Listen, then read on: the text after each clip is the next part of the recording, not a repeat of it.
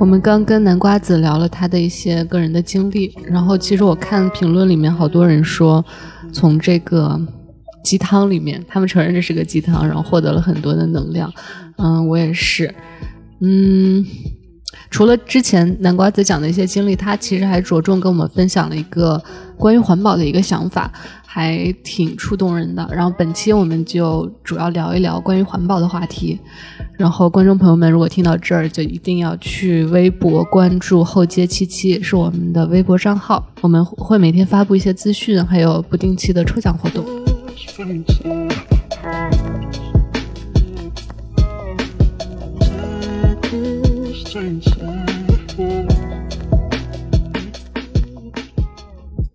我所理想当中的未来，是大家都在一起做着创造。然后每个人能自给自足，然后每个人能分享自己对自己的爱以及对世界的爱。我们不会因为那种所谓的烦恼去担心我们今天钱什么钱的那些问题啊这些。但我想这个好像很乌托邦吧，很理想国。嗯，对。但我想说，其实我在欧洲的时候有很多这样的社区，这个即使是在国外也不是一个特别常见的一些东西，但现在慢慢变得越来越流行。你你是很想建立一个这样的社区？呃，我希望至少我生活的周围是这样的，嗯，这样的社区。具体来说，这个社区不一定是要自己建立，但是以后我的未来，我肯定是希望能跟我的朋友们，或者是我，我觉得大家能在这样的一个环境当中一起去，呃，去关注自然，然后，然后以消耗的前提，但是也也希望再做一个能够让它回收再利用，嗯，所以呃，现在这样的可持续的这种自然社区。啊，在欧洲很多。嗯，你你指的这个社区，嗯，是哪些生活方式会很不一样？其实就很原始的方式，比如说他们不会用农药。举例，番茄，他们种番茄，我们现在都不会种菜，你知道吗。我回家，我这次回家，我奶奶还在跟别人抢她的菜园子的土地，而去打起来，去吵架。我现在觉得这个特别可爱。嗯，如果是我，然后我爸爸就说你奶奶有病的，现在还在聊这个事情。我但我会觉得我奶奶很可爱，因为有多少人现在还有这样的思思思维？你知道，在我回英国，因为我老公是英国人，嗯嗯，他妈妈也就是我婆婆，花家里家里的花特别美，但后来我就很想跟他说，能不能种点蔬菜什么的？他也有种啊，但我想说就是，嗯，其实。我们现在的番茄，举例，我举个很简单的例子，你去菜，你去超市或者你去菜场买菜，你有好看的番茄跟不好看的番茄，以及好看的香蕉跟不好看香蕉，你会买哪个？好看，卖相好的，对吧？嗯但其实都是香蕉啊，嗯，它都会被你吃到肚子里，你你获得的能量是一样的，嗯。但是我们为什么要挑一个好看的呢？是因为你在出生的时候，别人一直跟你说你必须好看，嗯，你必须完美。你必须长得可能跟这些香蕉一模一样，但其实正常的香蕉、正常的番茄，它都是会有不同的形状，会有不同的颜色，然后会变腐烂，可能会会会这样。但其实它们不是不好的，它们只是随着时间的推移，它们有了一一定的像一个生命的一个过程。嗯，所以现在那些社区一，首先他们不会去挑。那些他们会去那些超市里面把那些不好的卖不掉的水果，他们回收回来，然后自己把它做成可以去，他们会分给一些流浪汉，嗯，或者是他们会把它自己做成食物。这样，因为有很多超市他会特价卖给那些地方，所以他首先他就不用出那么贵的钱去买我们所需要的食物。但我想说，因为在国外有很多 over package，就是那个过度的包装。当然，我想我们国内现在也慢慢也也很多，对。这也是一种能源，特别是塑料这个问题。好，然后第二个呢，就是他们会去自己去种植，比如说你在种番茄的时候，他们不会去用农药。我们现在吃的东西基本上都是没有农药是不可能的，对吧？有有机的，但更贵。对，但贵。但还有一点就是，有机的其实现在也要看它的品相，你知道吗？啊，你自己种在你自己菜园子里的，你自己最最最清楚是怎么回事。但是很呃，我想说。我在那边学到的知识就是，比如说在种番茄的时候，在旁边种一株罗勒，你就不用去撒农药，因为哦罗勒的香味、气味它会驱赶那些虫子。这是我以前不知道的，对，嗯所以我想说，我觉得现在的年轻人应该多学点这种东西。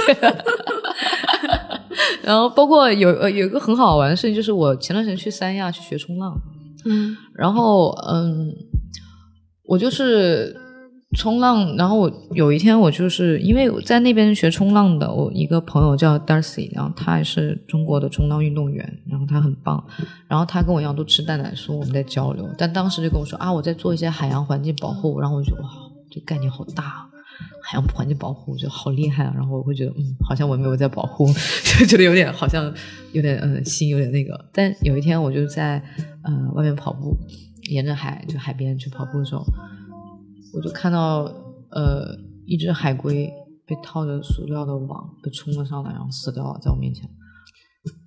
然后那个时候我就站在那里呆呆看着它从海岸线这样冲上来，然后又冲下去，冲上来冲下去，身上就套着这个渔网，然后我就我就止不住眼泪，对我到现在都。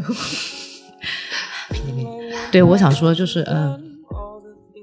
有时候你不觉得这些东西、这些生命、这些环境跟你有任何关系，是因为你没有代入感。当我看到一个生命在我面前结束了以后，我会觉得很难受，是因为我把我的感受放在了他身上。所以其实有时候并不是说环境问题我们不在意，是因为我们并没有一种他关我事儿，嗯嗯我们会有一种事不关己。所以现在后来从那一天以后，我我去跑步，我就带了一个环保袋，我沿着海岸线跑，我跑大概跑回去一个小时，我回来我就捡垃圾回来，我捡三个小时，我的有氧有氧运动超级够，我每天。但是我就后来发现，我以为这样的，我没我从来没有想过这个行为要不要去感染任何人。嗯对，但接下来的故事我要告诉你一个很有趣的事，我在捡垃圾的时候，有人看着我在捡，他跟着我走，然后我就后来他就开始问我你在干嘛？我说我捡垃圾。他说你干嘛要捡垃圾？我说因为垃圾在这，我要捡起来。他说垃圾在那，你不应该就让它在那吗？然后我就说我说捡起来让它，然后把它丢到垃圾场，不是更好吗？啊，可是这样的话，那垃圾那垃圾场的垃圾也会被扔回大海啊。然后我就在想，完了，我怎么跟他跟他说？一个是这个，后来我没有办法跟他讨论了。我也在想这个问题，我说，所以我捡垃圾，我只是在做一个好像我认为我在保护环境的事情，嗯，但其实最后这个垃圾它去哪儿呢？这就是现在很多的环保问题，就是这不是说垃圾一个处理的问题，人不是一个人能够解决这个问题。但是如果我不去捡那个垃圾，那个垃圾是不是会更多？对，对，这是一点。还有一点就是我在捡垃圾的时候，有人坐在那看着我，妹子你在干嘛？我说捡垃圾啊。你是收垃圾的吗？我说我不是收垃圾的。他说因为有这个沙滩上啊，海边有很多垃圾，而且都是塑料。我说我能捡一点是一点，然后就是能让他就是带回去，不让万一被呃海里面的那些鱼啊生物给缠住。他说：“哦，你在保护环境啊？”我说：“对。”哎，那这还有还有，来捡捡捡，这边这边，你看我刚刚扔的在那边的，你看 对，有人跟着你一起捡吗？没有。但是呃，我的那个朋友他们在呃那个山腰那个地方，他们会每次会组织一些捡垃圾的活动，也是当地的一些嗯、就是渔民们啊，然后发起的这些，就是因为他们住在那儿，他们在那儿生活，他们也不想那个地方变成污染，对不对？当你不住在，你只是去旅游的话，你就会觉得啊无所谓吧，随便扔一下。但不是所有人都会这样哈。但我想说，现在大家的大部分的环保意识比以前要好很多了哈。嗯但我想说，但这个不是我们呃一个人能做的，也不是一两年就能做到的事情。就好像我举个例子，即使现在全世界所有人都说我们要开始环保了，我们要开始嗯减少我们的能源消耗，我们要换一种能源，我们不用石油，我们要去怎么怎么样。但我想说。我们对自然的损害，或者我们对我们自呃就是能源的这种呃呃就是相当于是消耗，嗯类似于你开的很快速的货车，你突然要刹车的感觉。嗯即使我们从今年开始全面的要去解决这个问题，我们至少也还有十到二十年或者三十年、五十年的时间要去刹车这个过程。嗯但是我想说一个一句话，这是我最近看一本书里面的一句话：把地球的行程比成二十四小时一整天的话，人类只占了两分钟。而这两分钟就毁灭了地球三分之二的资源。我虽然不是一个环保斗士，嗯想先说一个，我并没有真的在做什么。我想说，环保不是一个英雄，嗯它就是我们点点滴滴的事情。呃，我想我就先说两一两点。嗯现在这个世界上能，你知道呃碳排我们的碳排放量对吧？嗯就是我们一直在说减碳减碳嘛。你知道现在碳排最大的碳排是在什么什么地方吗？工厂旁边，我们都会认为是工厂，是不是？嗯或者汽车尾气、嗯城市，但其实我们最大的碳排是畜牧业，就是我们的养牛、养养鸡、养鸭、养你是说是生物是生物碳排？对，啊，牛放的屁。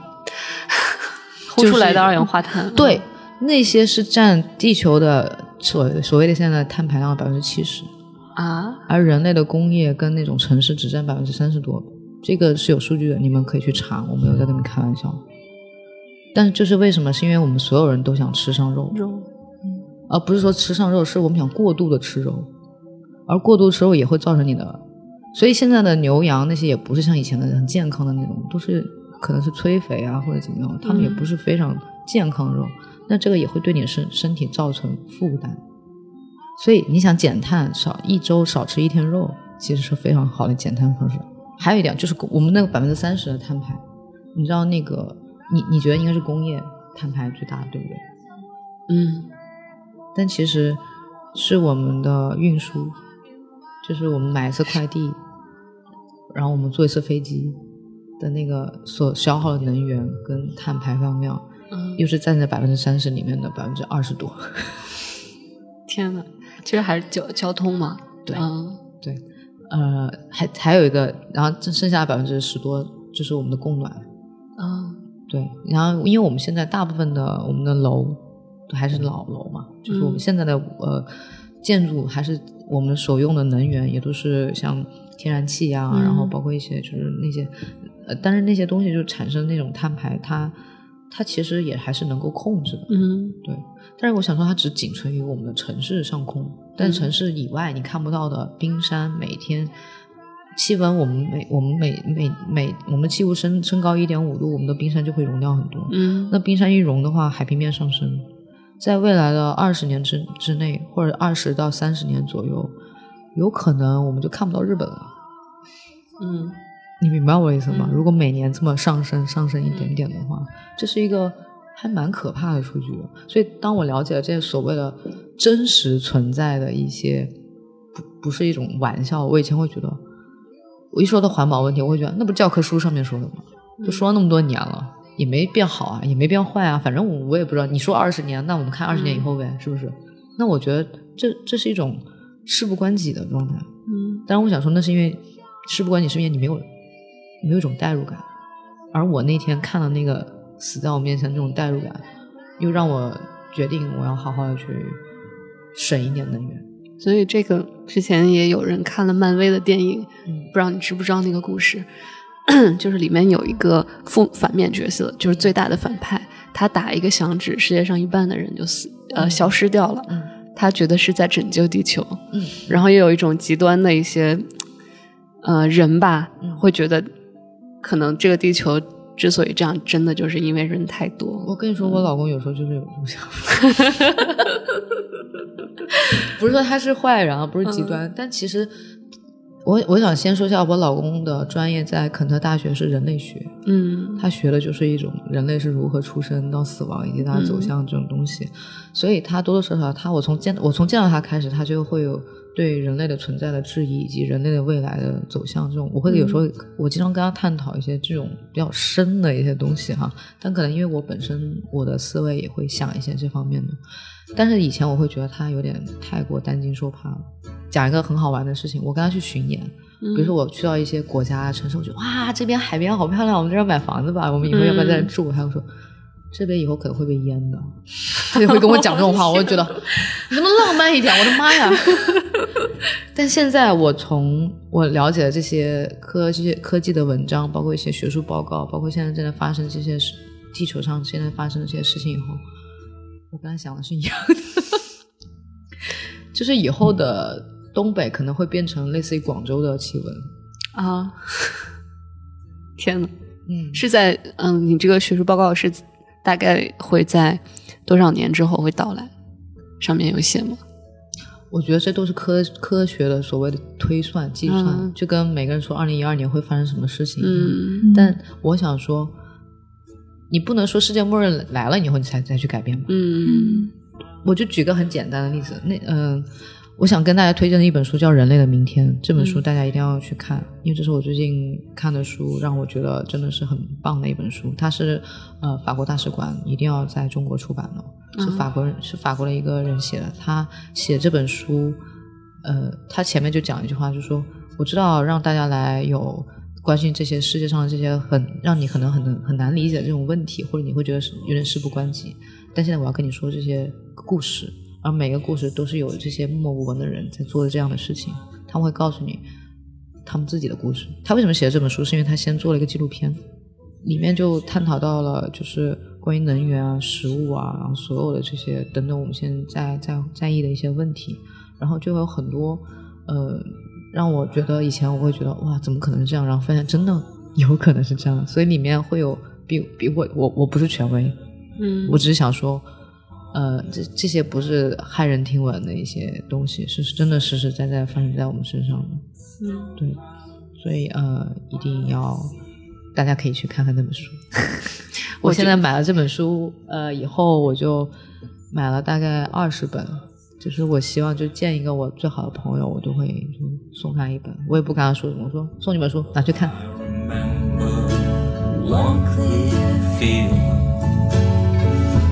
One 因为其实我们虎嗅一直在做一个呃全新的一个系列的内容，就是关于新女性的一个内容。然后呃，就是没跟你没跟您说说，就是去做一个嘉宾什么的。然后我们想，但是您又很具备这种新女性的一些特点，所以我就也他们有一些固定的六个问题，我也问一下你。可以。嗯嗯，第一个问题是，时间倒退五年，你还会选择现在的生活和工作方式吗？时间倒退五年，您说是回到五年前吗？嗯五年前刚好是我开窍的那个时候。嗯嗯，我会，我特别喜欢现在的自己。嗯，对，很爱很爱，对。真好。而且我觉得现在是充满了充满了无限可能的，对，然后就会觉得，我只要一想到，我会觉得充满了那种内心的温暖那种感觉，嗯，所以不是说工作吧，就是我现在在做的，我所关注的一些东西，一个是人与人的交流，嗯，然后呃自己与自己的关，自己对自己的关爱，以及我们与自然的关系，嗯。这是我现在想要去探讨的东西，也是可能我接下来可能十年五，可能二十年以甚至更多，我都愿意去做的一个大的方向。嗯，已经不仅仅局限于艺术，它只是我的一个交流的工具。嗯，因为通过这个，大家有更多的代入感。那现在世界有这么多的问题，包括国内有我们国内自己的问题，这些会让你感到不满吗？我有时候会有呃无力感，嗯觉得自己有点无能为力。但是，当你不点亮一根蜡烛的时候，别人也会看不到光明，所以你就把自己这根蜡烛先点亮，然后别人看你点亮这个蜡烛的时候，他们可能也会点亮自己的蜡烛。所以这是也是我呃一直在燃烧。第二个问题，男性在你的生活中或未来生活中是一种必须的存在吗？我想说，这个世界一分为二，有天有地，然后有阴有阳，有黑有白，有男有女，有公有母，植物都有。所以道生一，一生二，二生三，三生万物，它是必须存在的，因为万物缺一不可。嗯我这么解释可能有点玄乎，但是因为我想说的是，我不能说，我觉得我觉得这个问题的出发点是大家对于男权世界观或者是男权的这种观念，嗯两个异性在一起，它是互相具备了另一个性别的嗯力量，比如说我的身体里面有男性力量，所以我很坚毅，我很坚强，我很勇敢，我具有冒险精神。但是同时，比如说我的另一半，我老公，他也会温柔体贴，他也会就是很照顾人，他也会能够去站在包容你的角度去来跟你去呃呃，就是就是理解你。所以这其实它是一种就是互相的。所以说，你说男性是否应该存在在这里？我说一定要存在的。嗯，这个你是觉得男女是有别的，其实这个这个是绝对是有别的，就是这种有别男女是不同的，嗯嗯嗯对吧？嗯但是和而不同，嗯就是因为我们要展示我们的不同，我们才能够相互合适的了解，相互才才能够和和合在解嘛一起合在一起。这个问题可能更多说的是，在你个人的生活中，男性哦是一个必须的存在吗？那是以及自然未来，自然嗯，我觉得我的朋友里面，无论他是喜欢同性还是喜欢异性，他如果是男性的话，我跟他只要有连接，我其实有时候不会太考虑他的性别以及他的，你你懂我意思吗？但是我想说，如果他是一个异性，我觉得他存在即有理。嗯，第三个问题，嗯，你最看重女性身上的特质是什么？我需要敏感吗，敏感。嗯，因为敏感、敏捷的感知、敏锐那种，就是可能有时候就是所谓的男性可能不一定能 get 到一些东西，就是那种直觉力、那种通灵力。这种通灵力是我觉得女性天生具备的东西，但是同时也是让自己灭亡的一个，可能也会，因为我们因为自己的敏感来给自己强加一些很多的条件，来去臆想一些他人可能没有想过的东西。嗯所以我想说，敏感它是双刃剑，看你怎么去用。嗯。第四个问题，在你看来，女性获得周围世界承认的最好方式是什么？为什么要去获得世界承认？我觉得这个问题就是我要获得世界承认，就是我要让男权承认我女性的那个意思。所以这个问题让我感觉到是一个这样的方向，但哎其实真正的一个自我承认女性，她是不会向世界要求自己的，而不会向世界去要求你要承认我的。明明白我的意思吗？嗯，就是你的意思是，外界的评价对你来说不重要了，已经。一个独立的人格，嗯不探讨性别的话，但如果你非要谈到探讨性别的话，女性如果让外界对自己有承认呢，我觉得首先你要不把自己当成一个女生吧，嗯你也不要把自己当成一个男生，嗯你要把自己当成一个人，一个在这个社会上找到自己的位置的一个人。嗯，这样你才能够受受他人、受社会去尊重，而不是说去标榜自己是一个什么样的女性。嗯。第五个问题，嗯、迄今为止给自己成长启发最大的人或者作品或者是影音都可以是什么？我要说句很自恋的话，我自己吧。当然了，有有这样的，嗯，我的 idol 们，嗯对，太多了。因为我喜欢的东西很多，所以我获得灵感也会很多，然后我从嗯他人身上学到的东西也很多。但我想说，是这样的，你你把那个人放在神的位置，是因为你可能不了解神。嗯后来我就发现了，与其去变成神那样，还不如活出我自己那样。因为我我是一个创造者，我创造了产作品，我对于我的作品来说，我就是他的神。对，所以我现在更更崇拜自己。不是真正的新女性不是那种，就是说，嗯，我很欣赏每个人的能力，我很欣赏嗯所有人的不同，他们的天赋。哇，他们怎么长得这么好看？天生就长得这么好？哇，他怎么能练得这么好？然后他怎么画得这么好？他怎么能做这个？但是我已经没有那么多想要去成为他们的感样子。嗯嗯，我更多的是欣赏，去赞美，然后去去支持、去理解，这是一种新女性的状态吧？我觉得不是去崇拜或者变成那他人那样，不是去整容，去去呃去明白自己的优点，然后即使自己的不足也没有关系，去原谅自己的不足，然后去拥抱自己的不足。嗯嗯，最后一个问题就是有以下六个关键词，然后根据你对他们的看重的程度不一样排个序。呃，分别是金钱、名誉、健康、家庭、友情和冒险。冒险，第一位，嗯嗯健康，嗯家庭，嗯，友情，然后是啥？金钱和名誉，我都忘记是啥。名誉最后，金钱的第二个，倒数第二个。嗯因为我觉得，我首先必须要有冒险精神，嗯我才能够有健康。嗯你我是我的健康是因为我的冒险而来的。我啊，我说我自己啊，嗯然后我因为我健康了，我才能有健康身体去拥有一个家庭，然后有了家庭，我我在我的家里面，我我的状态很好，我才能够有很好的友情，有了很好的友情后，可能才会有所谓的就是连接，有事业，有事业才会有所谓的可能就是钱啊之类的嗯物质基基物质基础，而这所有东西整合在一起，才会有所谓的名义。嗯对我来说是一个这样的一个过程。但其实为什么没有自爱这个东西？应该放一个选项自己。对呀、对呀、你有一句话特别想跟大家说的吗？或者你自己一个态度？想一想，嗯我不想说的太文艺啊。嗯以前我很喜欢自己给自己说一句话，就是一切没有意义，只有选择，呃，只只只有感受。嗯嗯，我想用一句歌词来讲吧。嗯没有直线可以连接家或出生地、学校以及长大成人的地方。所有事件都是偶然事故，所有发展都是偏离主题，所有住处都是流离失所。我们我们在不可名状的地方逗留，既非这里，也非彼处。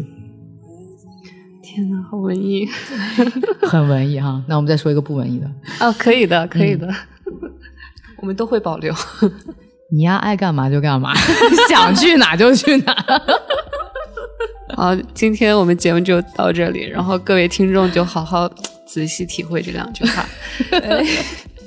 希望大家可以，希望大家可以生活的更好，大家都永远开心。永远开心，开心、健康、快乐，然后开心还是开心。嗯开心是最重要的。嗯，开心就是反正你做了很多选择，你要是这个选择让你不开心，你就换一个选择。嗯。你有你有可以选择的权利，嗯。嗯。然后没有人能够阻止你选择的权利。的。